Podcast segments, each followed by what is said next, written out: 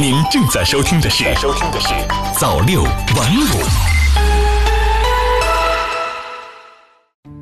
朋友你好，今天是二零二零年三月十号，星期二，欢迎收听早六晚五早间新闻。首先，一起来关注国内方面的消息。新华社北京三月九日电。人力资源社会保障部近日分别与交通运输部、国家铁路局、国家林业和草原局、中华全国供销合作总社等部门单位联合颁布水上救生员、机动车检测工、轨道交通信号工、潜水员、林业有害生物防治员、纤维检验员、评查员、轨道列车司机八个国家职业技能标准。央视网消息。国家卫生健康委员会近日印发通知，要求各地卫生健康部门加强企业复工复产期间疫情防控指导工作。通知要求分区分级、科学精准开展疫情防控，组织基层疾控机构和职业病防治院所等机构，通过咨询电话、微信群等方式，对中小微企业疫情防控工作开展点对点帮扶指导。强化重点部位、重点环节疫情防控措施的落实，组织乡镇卫生院和社区卫生服务中心为外出务工和返岗农民工提供疫情防控咨询服务。为保障企业尽快复工复产和劳动者返岗上岗，各地要统筹安排好疫情防控和职业健康检查工作。在疫情高风险和中风险地区，企业可延期开展职业健康检查。企业在安排未进行职业健康检查的劳动者上岗时，应当书面告知其拟从事岗位存在的职业病危害和职业禁忌症。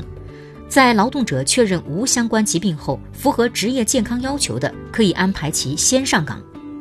新华社新华视点微博消息：九号，国务院联防联控机制举行新闻发布会，民政部副部长詹成富说。截止到三月八号二十四时，全国各级慈善组织、红十字会接受社会捐赠的资金约二百九十二点九亿元，捐赠的物资约五点二二亿件。央视网消息，在九号上午举行的国务院联防联控机制新闻发布会上，民政部相关负责人介绍。截至三月八号，全国城乡社区工作者已有五十三位在疫情防控过程中因公殉职，其中党员占百分之九十二点五。新华社武汉三月九日电，湖北省孝感市城区大型商超、农产品批发市场、电商平台、农贸市场等经营者九号发布联合承诺，从九号零时起至疫情结束期间，对二十二种重点生活物资进行降价销售。当地二十七家经营者发布的承诺书表示，从三月九号零时起至疫情结束期间，对中碗鲜米、面粉、菜籽油、精瘦肉、鸡蛋、苹果等二十二种重点生活物资零售价格进行降价销售。承诺书公布了最高零售价格，承诺以不高于相应价格销售。新华社长沙三月八日电。记者八号从长沙市公安局获悉，长沙市反电诈中心通过大数据分析发现，最近一些骗子居然盯上了上网课的中小学生，不少中小学生已经上当受骗。警方提醒广大家长和学生注意防范红包返利骗局。长沙市反电诈中心提醒。家长要妥善保护好自己和孩子的手机，不要将自己手机支付密码等信息透露给孩子。要引导孩子适度娱乐，不要长时间沉迷于电子产品，提高防骗意识。不要乱点击网站链接，不要随意扫码转账。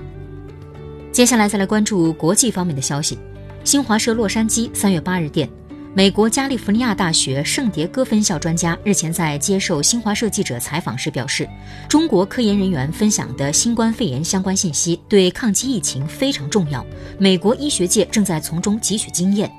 该校传染病与全球公共卫生系教授罗伯特·斯库利对新华社记者说：“由中国科研人员领衔的相关领域全球性科研网络正在迅速发展壮大。”科研人员在争分夺秒地研发应对新冠病毒的方法。中国科学界很快公布了病毒的生物学、分子流行病学以及有关单克隆抗体等信息，非常了不起。中新网三月九日电，综合报道，根据美国疾病控制和预防中心各州和地方卫生机构的统计，美国新冠肺炎确诊病例已达五百六十四例，二十一人死亡。据悉，三十四个州和华盛顿哥伦比亚特区出现确诊病例，八州进入紧急状态。